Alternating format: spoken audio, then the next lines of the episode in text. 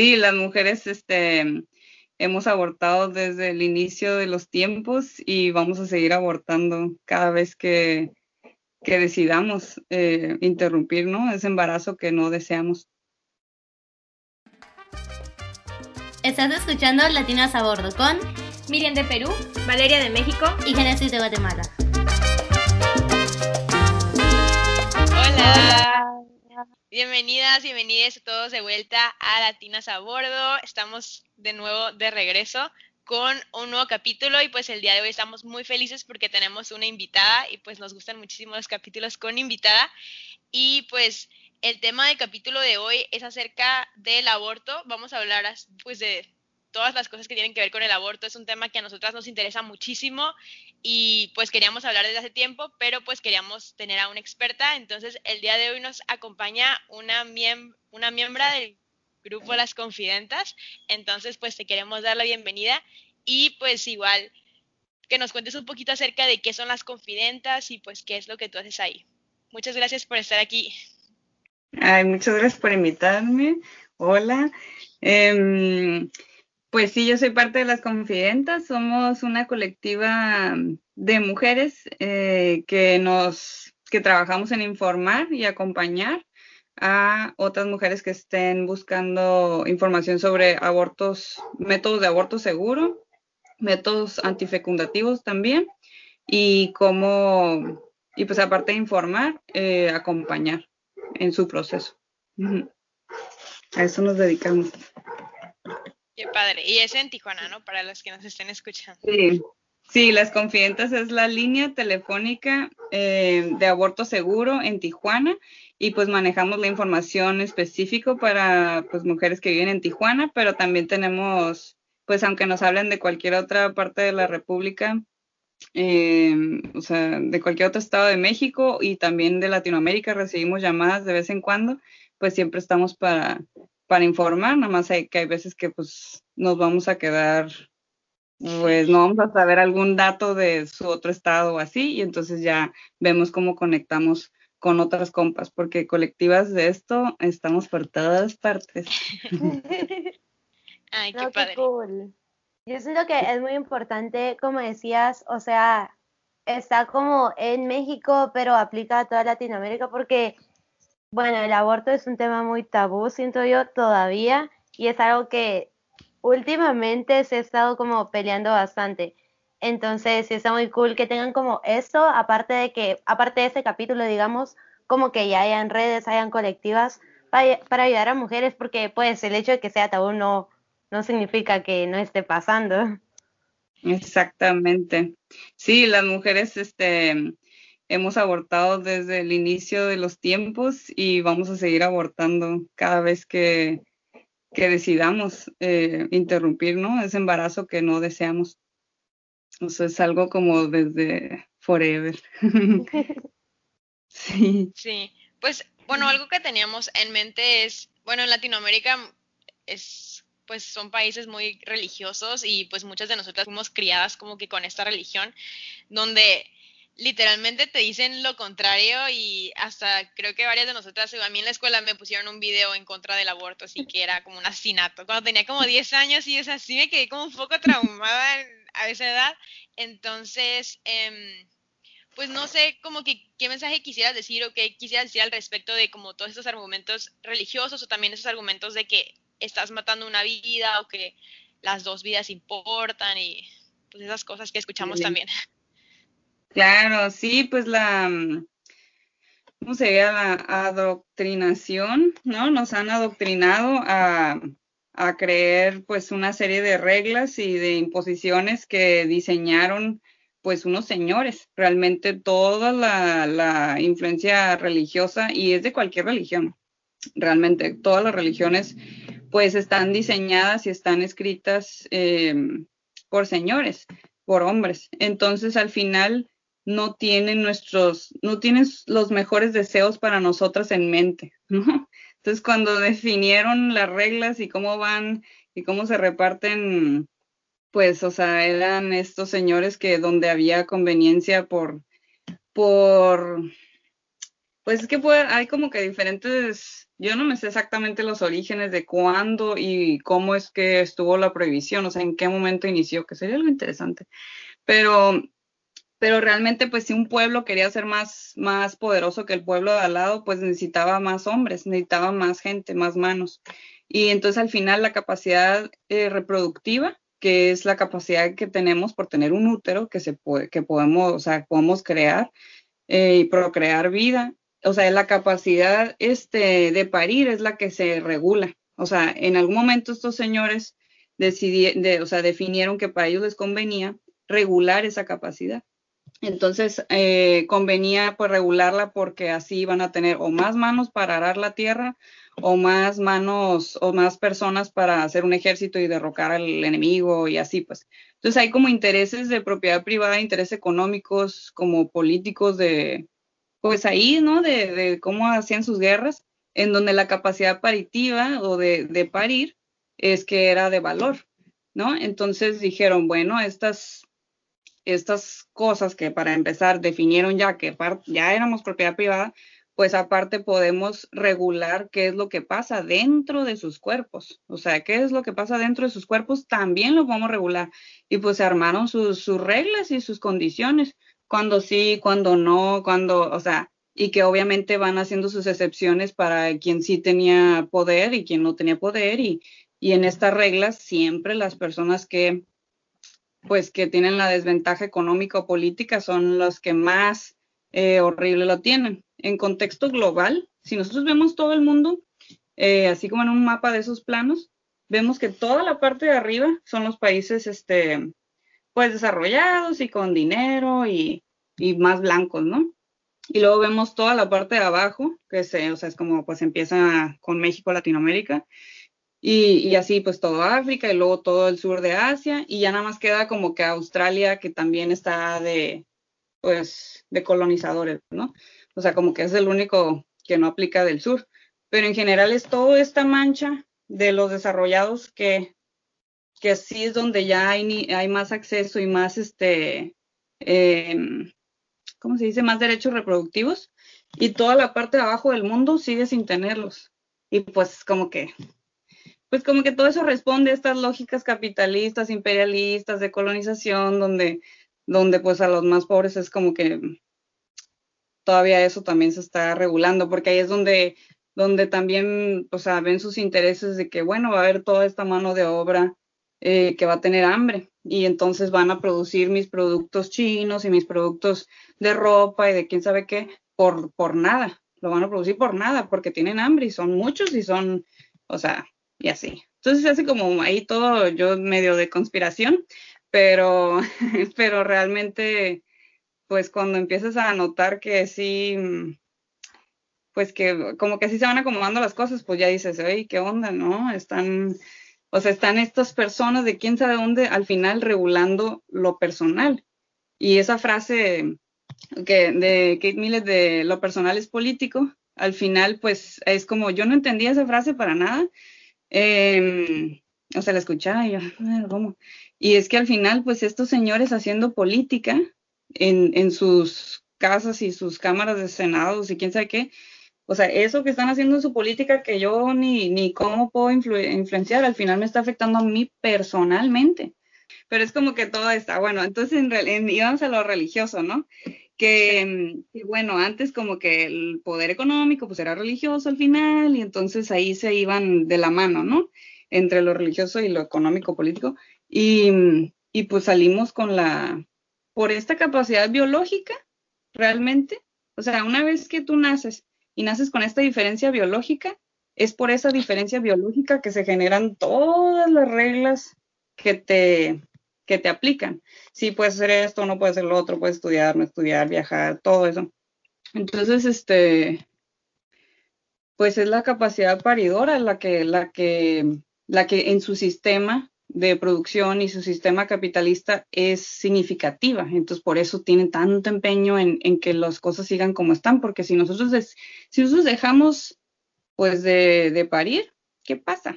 O sea, ¿qué pasa? ¿No? Es como todo el mundo en una generación haríamos una, todo volcamos como los sistemas actuales, porque pues cómo le hace sin que ese ciclo cada vez que nace y los pañales y la, todo, todo, todo del consumo se, se detiene, pues entonces ya los sistemas de, de producción normales pues se verían afectados, ¿no? Si ya no hay esta, pues bueno, esto que es tan poderoso al final, parir y no parir es muy poderoso. Y, y pues ese es como que en el lado así, en el lado de lo de la vida y lo moral, pues yo creo que son estas reglas inventadas para esos fines, al final. Eh, cuando hablamos de, de, vida, pues en las, las aborteras no, como que buscamos no tan, o sea, no como caer en ese debate porque pues como que es una vida que no, que solo existe a partir de otra vida.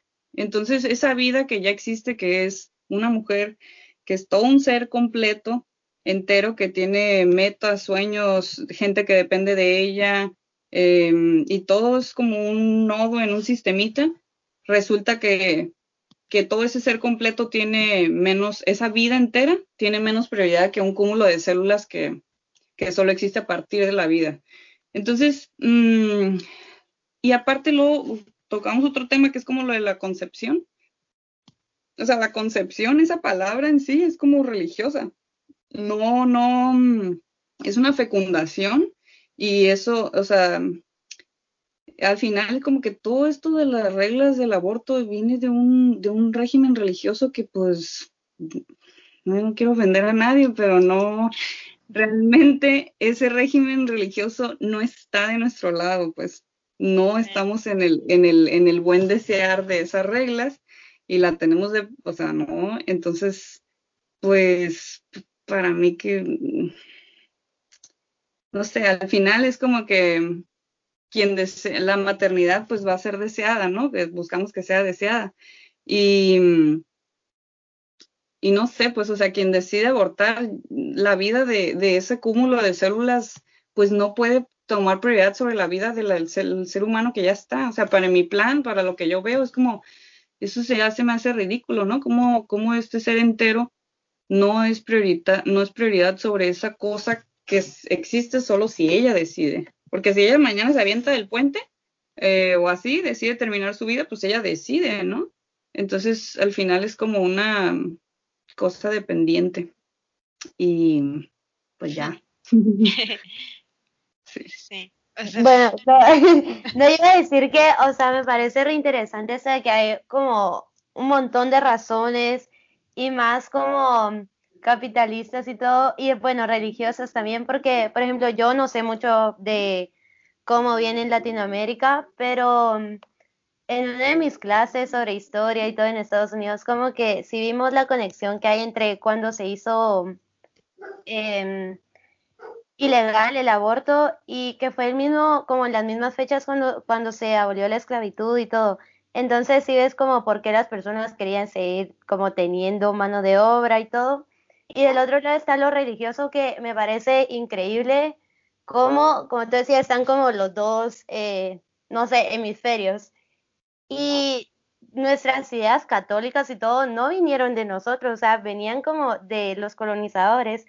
Y es increíble cómo estas personas, por ejemplo, eh, no sé, España ya dejaron todas estas ideas, bueno, no todas, pero por ejemplo lo del aborto, eh, o sea, ya es legal y lugares como Guatemala, bueno, un montón de lugares en Latinoamérica, pero puede ser Guatemala, ¿no? Y según que el Estado es laico, bla, bla, bla, no sé qué, pero lo es como desde la Constitución, o sea, para Guatemala dice, Guatemala respeta la vida desde la concepción, y como tú decís, este concepto de concepción es ya como, ya va metida la religión, entonces, ay, no sé, me parece muy loco.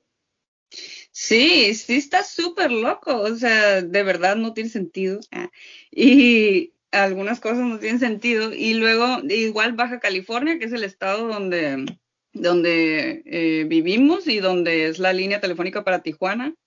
En este estado, eh, igual la constitución lo marca, que la vida eh, se respete y, tiene el, o sea, el, el cúmulo de células que sería el cigoto o el feto, este, tiene los mismos derechos constitucionales de, de, la mujer que lo porta, ¿no? Que lo, que lo lleva ahí en su útero. Entonces, es una locura. Y ese cambio se hizo haz de cuenta cuando, cuando en México DF se despenalizó, que creo que van, ay, se me olvidó, pero van como unos 13 años. Este, cuando se despenalizó en Ciudad de México, haz de cuenta que otros estados de la República de México arremangaron y dijeron así como, ay no, o sea, allá es, va a ser legal, ahora tengo que hacer mis, mis reglas más rígidas. Y ahí fue cuando en Baja California y como otros, no sé, 15 estados hicieron esa, esa cambio en la, en reconocer al ser humano desde concepción. Y así también viene la palabra.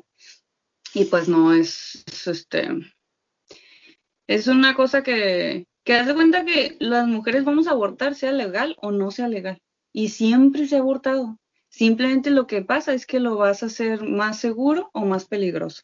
Con tus reglas y tontadas, o sea, y, y, pues que es penal. De hecho, esto está en los códigos penales, que son los que te llevan a la cárcel y todo eso. Este, o sea, que esté en la, solo va a hacer que sea más estresante, más indigno y más complicado y que al, si una complicación por tener temor a ir a un hospital a que te atiendan, entonces hay una fatalidad, ¿no? Desde que, desde que es legal en, en Ciudad de México no ha habido una sola muerte por aborto. No se tiene registrada una sola muerte por aborto porque el aborto es un procedimiento, es más seguro que parir aborto tiene un riesgo del 2%. O sea, de 100 mujeres que lo intentan, dos llegan a tener algún tipo de complicación. Y parir tiene el 5% de riesgo. O sea, el simple hecho de parir ya pone nuestra vida en, un, en 3% más peligro que abortar. Entonces, de lo de, también lo de las complicaciones de que, ah, si hay este, alguna complicación con eh, una consecuencia.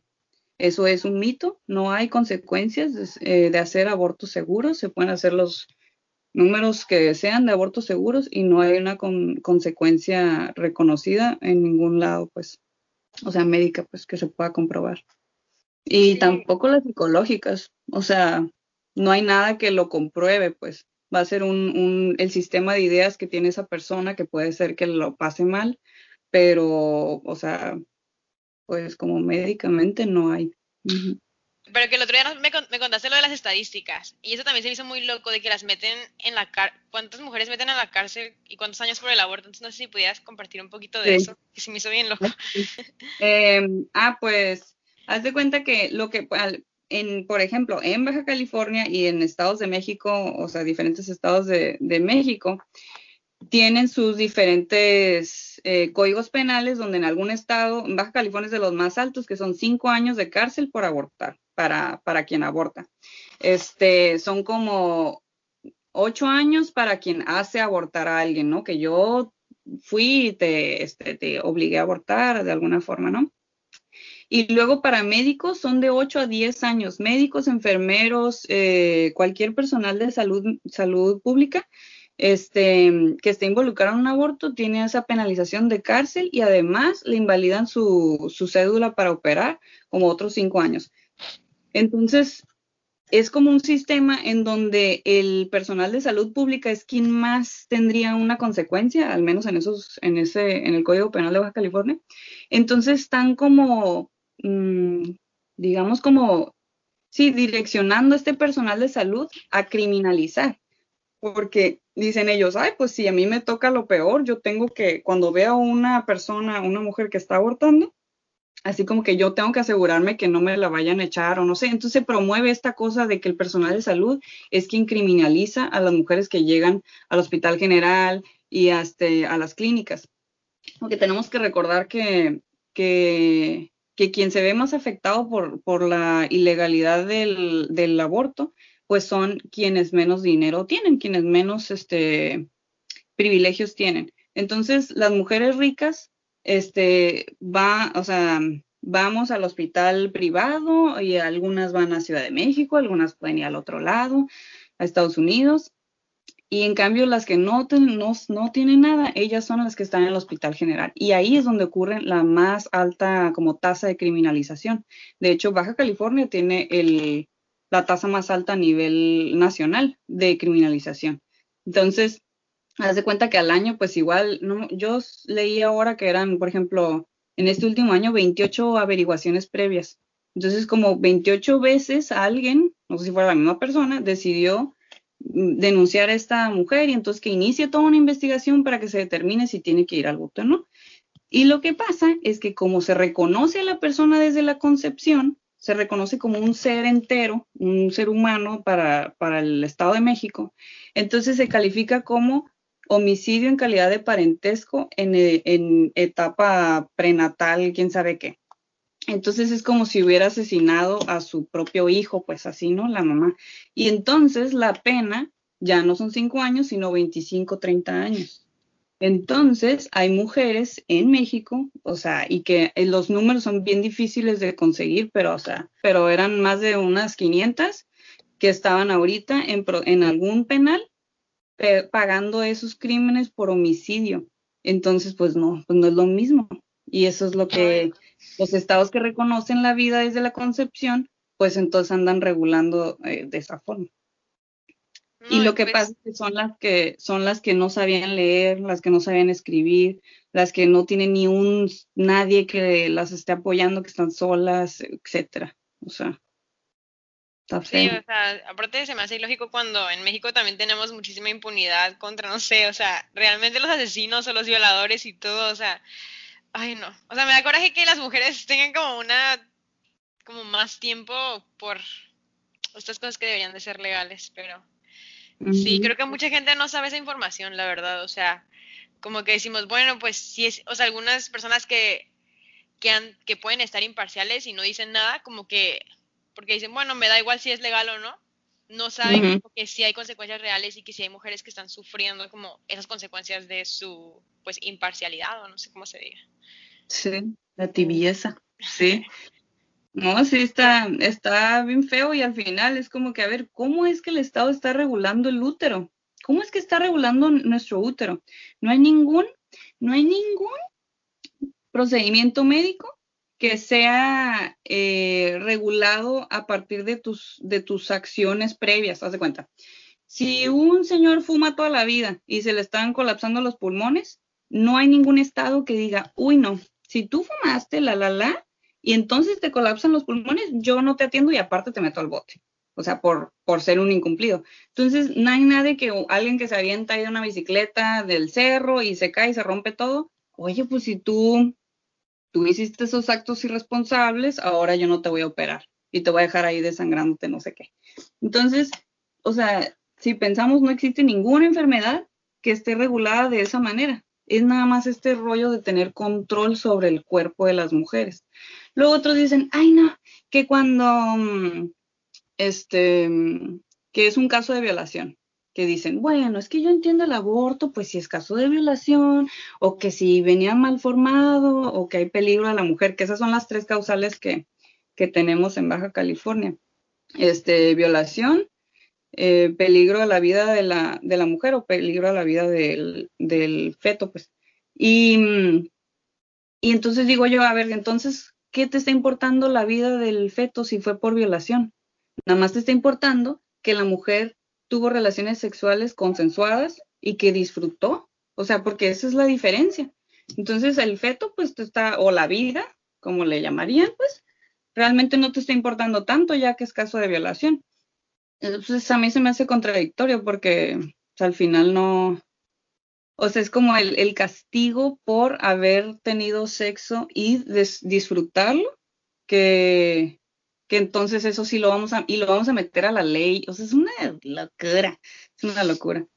Y al final, pues, para terminar esta idea de, de la legalidad, al final las feministas y pues quienes estamos en el aborto, definitivamente creemos que la lucha para convertirlo en legal es importante y que tenemos que ir a los estados y representar y todo.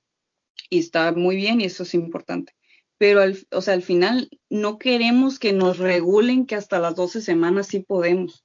Queremos que nos, o sea, queremos que no nos regulen, que no esté en el Código Penal. No necesitamos que esté regulado nada de eso en el Código Penal donde por una condición u otra puedes ir a la cárcel. En realidad no, solo necesitamos que esté regulado en el Código de Salud donde, oye, es obligatorio que me atiendan si estoy en urgencia, y la, la, la, y cómo manejan los abortos desde el sector salud.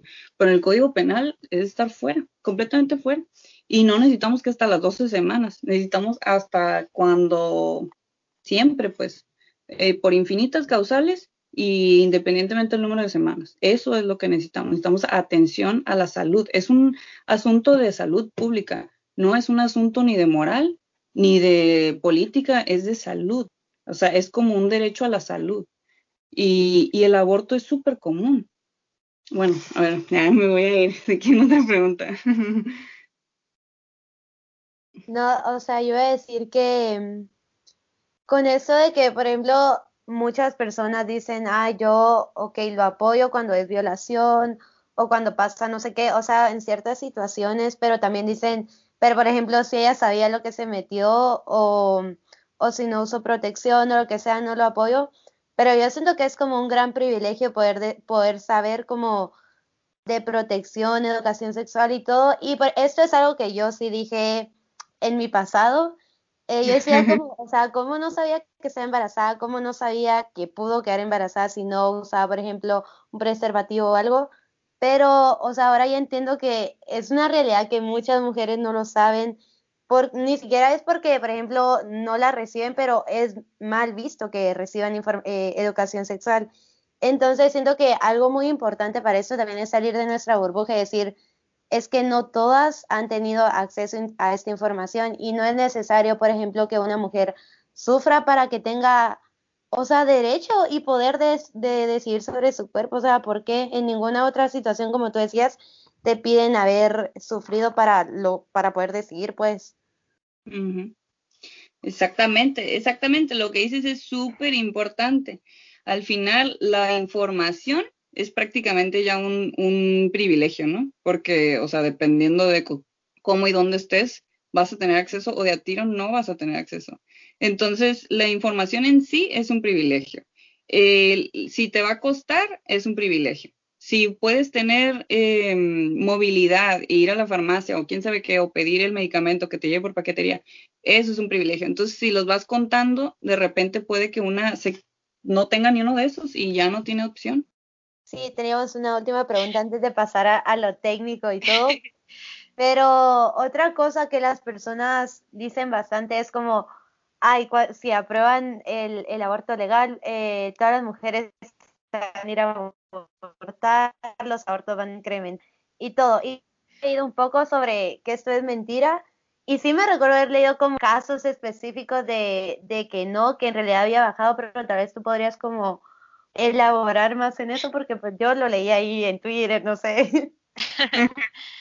Sí, no, el, el porcentaje de reincidencia eh, puede variar de país a país, pero nunca es, se cuenta, entre 10 y 20% no supera del 20% en ningún país. Este, porque realmente las mujeres pues no queremos abortar así como, ay, ya tengo ganas, así como lo que acabas de decir de que en cuanto lo hagan legal todos vamos a ir a hacer, a tener sexo sin protección y luego para ir a abortar, ¿no? Entonces como que pues eso igual le pueden preguntar a quien sea que aborta, es como que quieres abortar otra vez, lo más seguro es que diga pues que no tiene tantas ganas, pero que posiblemente pues, si se enfrenta a tener que decidir, pues no. O sea, es que yo, eh, bueno, eh, realmente va de mes en mes, o sea, este mes puede que tengas ganas de eh, no tener ese hijo, ¿no? O sea, ese no continuar con ese embarazo y el próximo mes pues puede ser una historia completamente diferente y, así puede ir, es súper situacional, es súper de contexto y no hay forma de que ni las que apoyamos el aborto ni las que no apoyan al aborto puedan saber qué le conviene más que esa persona que está embarazada. Entonces, no, o sea, siempre nosotros en las confidentas, pues partimos del hecho de la autonomía de cada mujer, o sea, reconocemos que cada mujer tiene autonomía y, siempre vas a ver, aunque, o sea, dándole la información, siempre vas a ver qué le conviene más a ella misma en ese contexto, en ese momento.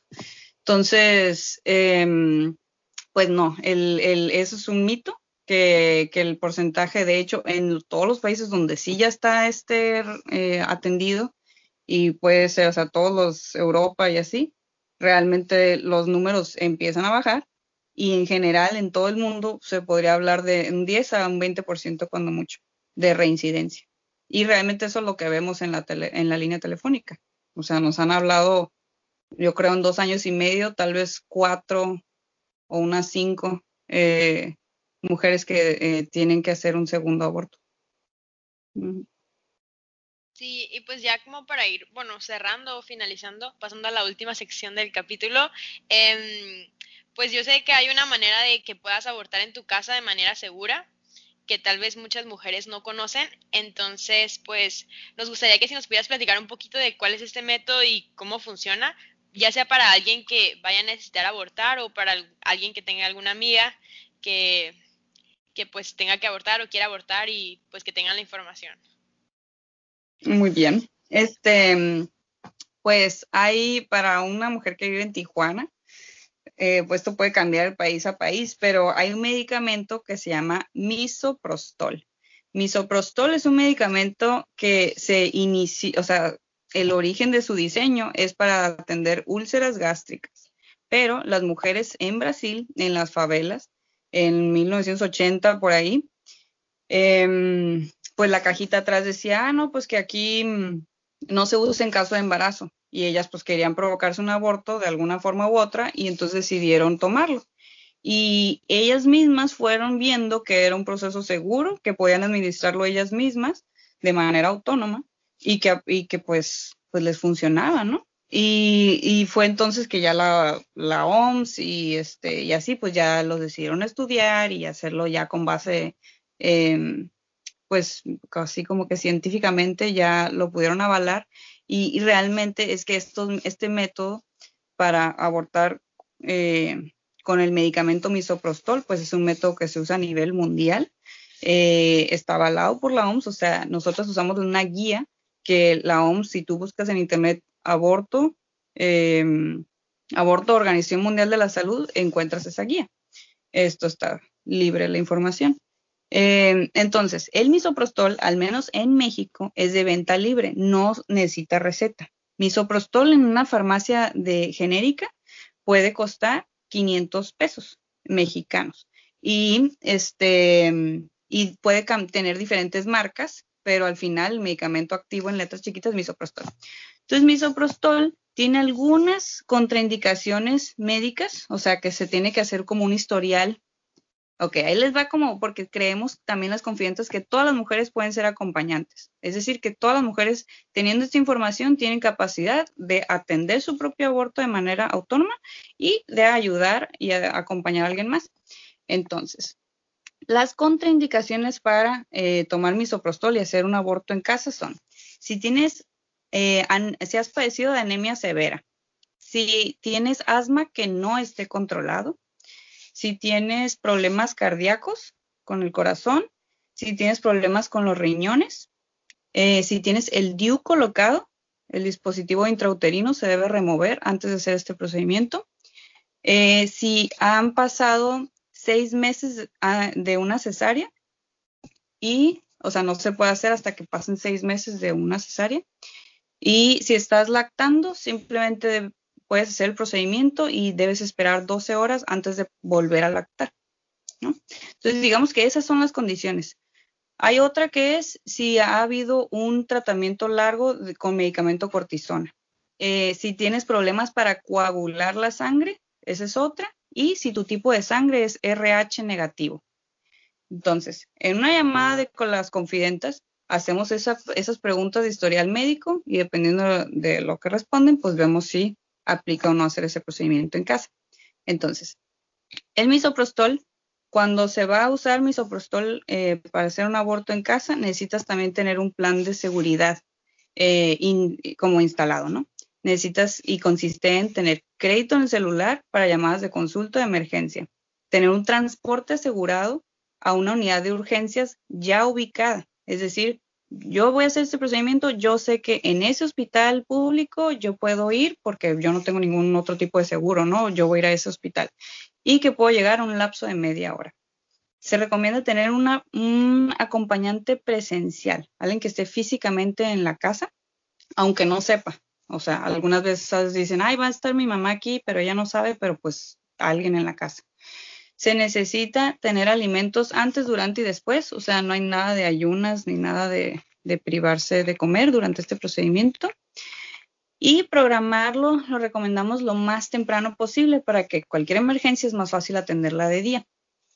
Entonces, digamos que ese es el plan de seguridad. Lo que se va a necesitar es el medicamento para abortar que se llama misoprostol. El, siempre viene en la misma presentación. Es una cajita de 28 pastillas y alcanza para dos intentos completos de aborto. Porque para el aborto se van a necesitar 12 tabletas en total de misoprostol. Entonces se necesita el medicamento para abortar, luego el medicamento para los cólicos, que sería ibuprofeno, eh, y luego toallas sanitarias tamaño regular. Y la dosis, ¿cómo es que se toma? Son cuatro tabletas de misoprostol debajo de la lengua cada tres horas. O sea, cuatro tabletas de misoprostol debajo de la lengua es una dosis. Y se va a repetir tres veces. Entonces, es, digamos, en un ejemplo de horario, serían cuatro tabletas debajo de la lengua a las nueve de la mañana, cuatro a las doce del día y cuatro a las tres de la tarde. En total, doce tabletas. Este procedimiento se puede hacer vía vaginal y se puede hacer sub, eh, oral, o sea, que tragado, sin, sin retenerlas debajo de la lengua. Eh, los tres vienen en la guía de la OMS, pero en lugares donde está regulado, o sea, donde está criminalizado el aborto, siempre se recomienda hacerlo sublingual oral porque vaginal no siempre tienes la certeza de que no vaya a haber residuos que se puedan identificar. Entonces, al hacerlo sublingual, tú eliminas 100% el riesgo de detección. Bueno, entonces así es la receta. Media hora antes de cada dosis se recomienda un ibuprofeno de 400 miligramos para ayudar con los cólicos. El efecto principal es el sangrado abundante con coágulos. Puede empezar luego, luego del misoprostol o hasta 24 horas después. Los efectos secundarios que se pueden presentar todos a la vez o ninguno a la vez son cólicos, fiebres, calofríos, náuseas y diarrea. Son efectos en realidad, pues cosas que ya hemos vivido antes, nada muy locochón. Y hay dos señales de alarma, o sea, dos señales por las cuales iríamos al hospital.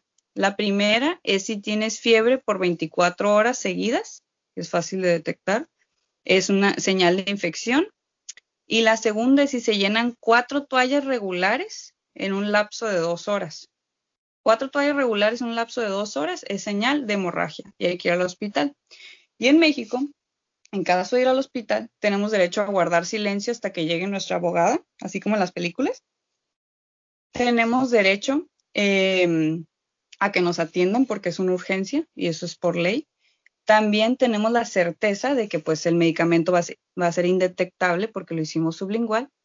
Y pues tenemos la, información también de que el aborto es el pan de cada día de todos los hospitales. O sea, ah, tenemos confirmación, en un hospital general llegan de 10 a 15 mujeres al día con abortos en curso.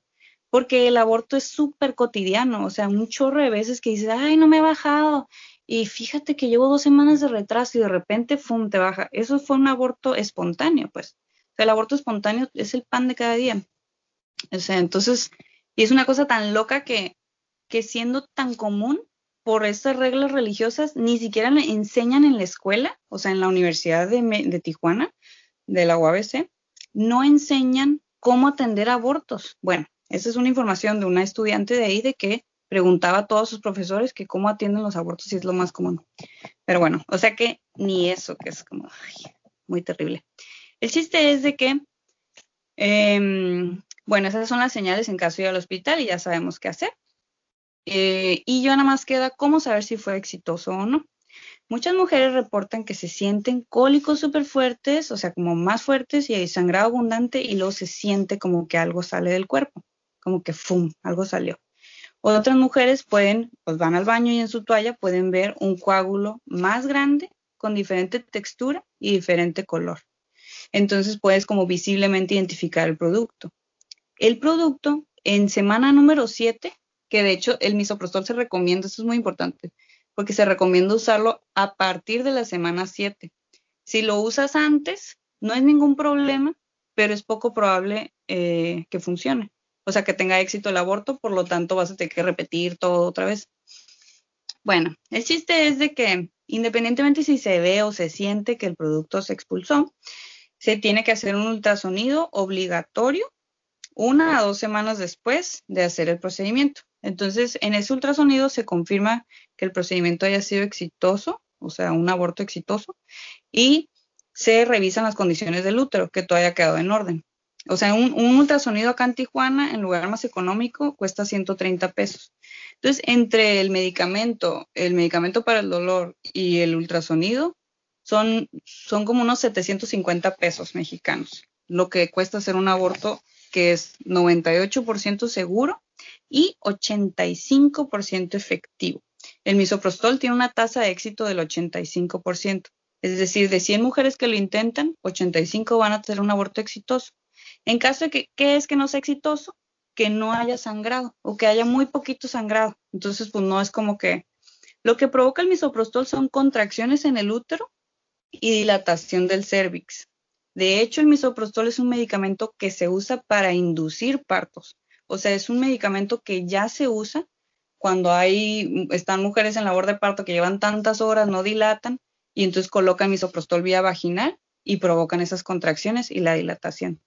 Entonces, el misoprostol, eso es nada más para poner en contexto que es un medicamento seguro que se usa ya en hospitales para eh, motivos de parto y que se puede usar de la misma manera segura motivos de aborto. Y entonces, como se hace el ultrasonido, es que se considera que este proceso se terminó. Si en un ultrasonido de revisión, eh, que es obligatorio, se ve que hay un, hay un residuo o un coágulo que no se, no se expulsó, se hace otra dosis de misoprostol de dos tabletas debajo de la lengua para atender lo que sería como el aborto incompleto. Es decir, que incluso si no se completó toda la expulsión así perfectamente, sigue siendo algo que se atiende en casa. Porque luego hay como mucho mito de que, ay, pues sí lo hago con pastillas, pero luego tengo que irme a hacer un legrado que me lo van a cobrar a 20 mil, 30 mil pesos. Y es un mito. O sea, eso es lo del legrado. De hecho, es un método que pues ya no queremos usarlo. O sea, hay muy pocos casos en donde amerita usarlo. Pues es mucho más invasivo, cuesta más, toda la recuperación es un poco más. En el aborto con medicamentos realmente no hay un tiempo de recuperación marcado y este y pues hay mujeres que la tienen tan difícil en sus casas que literalmente lo tienen que hacer en el trabajo porque pues no hay de otra. Entonces, eso para poner en contexto que, que pues aparte que es seguro, pues es como un proceso de un día, ¿no? Y, ya. No, es, o sea, es información súper valiosa, la verdad. Yo no, no sabía como a tanto detalle. Nada más tengo una pregunta. Eh, ¿No se recomienda entonces abortar antes de las siete semanas o hay algún otro proceso? O sea, ¿les dirías entonces que se esperen? Sí, de hecho es algo que es un poco difícil porque pues todas las mujeres, o sea, pues tendemos a estar un poco desesperadas en ese caso, también por la desinformación y porque creemos que entre más rápido es, o sea, que cada día que pasa es terrible y, o sea, hay una, una angustia muy fuerte por el tiempo pero para eso que es eh, dejar muy claro que este, pues estos procedimientos con medicamento van hasta las 12 semanas. Se pueden hacer después de las 12 semanas, simplemente en vez de ser 98% seguro, va a bajar a 92% seguro. Y eso va como hasta la 16. Ya después de la 16 va bajando también, o sea, va como aumentando el nivel que puede haber de complicación. Y también lo que pasa es que luego tienes un producto más grande que tienes que disponer. Entonces eso es como otro boleto ya que tal vez no todas tenemos ganas de estar en esa situación, ¿no? El chiste es de que sí se puede después de las dos semanas, em, solo para, para, los casos que apliquen. Eh, y, bueno, si se hace antes no es ningún problema, pero la probabilidad del 85% de tener éxito va a bajar. Entonces, si tú lo haces la semana 6, pues puede que sí, pero ya no sabemos si anda en 75% de éxito y así. Existe otro método, el segundo método es mifepristona y misoprostol. Son dos medicamentos que se usan en combinación. El mifepristona, como está diseñado específicamente para suspender la hormona del embarazo, eh, hace que haz cuenta que se frene un proceso de embarazo. Y ese medicamento, como está diseñado para eso, pues no lo venden en ningún lado y así, ¿no? Pero para eh, México, pues hay una organización que si nos contactan a las confidentes pueden obtener este medicamento eh, lo mandan por paquetería a todos los estados de la República y también cuesta 500 pesos. La diferencia con ese medicamento mifepristona, como suspende la hormona del embarazo, te la tomas mifepristona, digamos, bueno, te la tomas mifepristona y luego 24 horas después te tomas misoprostol. Colocas el misoprostol debajo de la lengua. Y entonces es como el misoprostol llega a hacer las contracciones y la dilatación una vez que está suspendido ese, ese embarazo. Entonces como que tiene, tiene 10% más efectividad. Entonces si una mujer va a abortar y tiene tiempo, se enteró a la semana 5, a la semana 6, incluso a la semana 7, pues todo, o sea, digamos que se entera a la 10. Tendría tiempo de pedir ese medicamento, que se tarda como menos de una semana en llegar eh, a Tijuana, y realizar su procedimiento con este medicamento que es 95% efectivo. O sea, se cuenta que aumenta en 10% y tiene, mm, presenta menos efectos secundarios, como que menos cólicos, menos, o sea, fiebre y así. Entonces es como el más chido. Y el otro procedimiento es por aspiración manual endouterina, donde por medio de vacío, puede ser vacío eléctrico con una bombita o vacío manual como con un émbolo y una, como un émbolo que así tú sacas atrás, para atrás el émbolo y va a producir vacío, ¿no? Entonces, por aspiración, pues es un método quirúrgico eh, con anestesia en un consultorio y que pues ya cada, pues cada práctica, como es privado, pues cada quien va a cobrar lo que sea. Digamos que un precio para alguien en Tijuana sería como unos 7 mil pesos y que pues ya de 500 pesos a 7 mil pesos pues es una diferencia importante. Em, y pues ya hay, ciertos casos donde tal vez va a meritar, pero, pero pues así. Y ya, esos son los tres métodos para también para avisar para mujeres que pasan de las dos semanas y que ya estos métodos como que no nos sentimos tan seguras de, hacerlos, pues puede viajar a la Ciudad de México y también ahí tenemos forma de conectar, o sea, forma de hacer que eh, no importa el número de semanas. Pues entonces creo pues creo que con esto ya terminamos y es como muy buena información y muy útil, entonces creo que va a ser uno de nuestros capítulos más informativos. Em, de nuevo, no sé si puedo repetir cómo, cómo se llaman en redes sociales y en cuáles redes sociales están para que los que nos estén escuchando puedan seguirlas. Ok. Este, mm, para, para hablar con nosotras, cualquier duda o comentario, o si están embarazadas y quieren saber cómo abortar con más detalle, en las confidentas, es con A, confidentas, y estamos en Facebook como Las Confidentas y en Instagram Confidentas 664. Y pues en esas dos redes estamos y también al teléfono que es el 557 390 9928. Este, ese es nuestro teléfono y entonces así nos pueden contactar. Muchísimas gracias por venir y por toda la información que, o sea, creo que ya lo hemos repetido bastante, pero súper útil, o sea, yo no sabía un montón de cosas y eso que, por ejemplo, yo a veces me meto a leer, me imagino que para muchas mujeres va a ser especialmente útil y, ajá, o sea, gracias por compartirlo. Sí, muchísimas gracias por aceptar la invitación.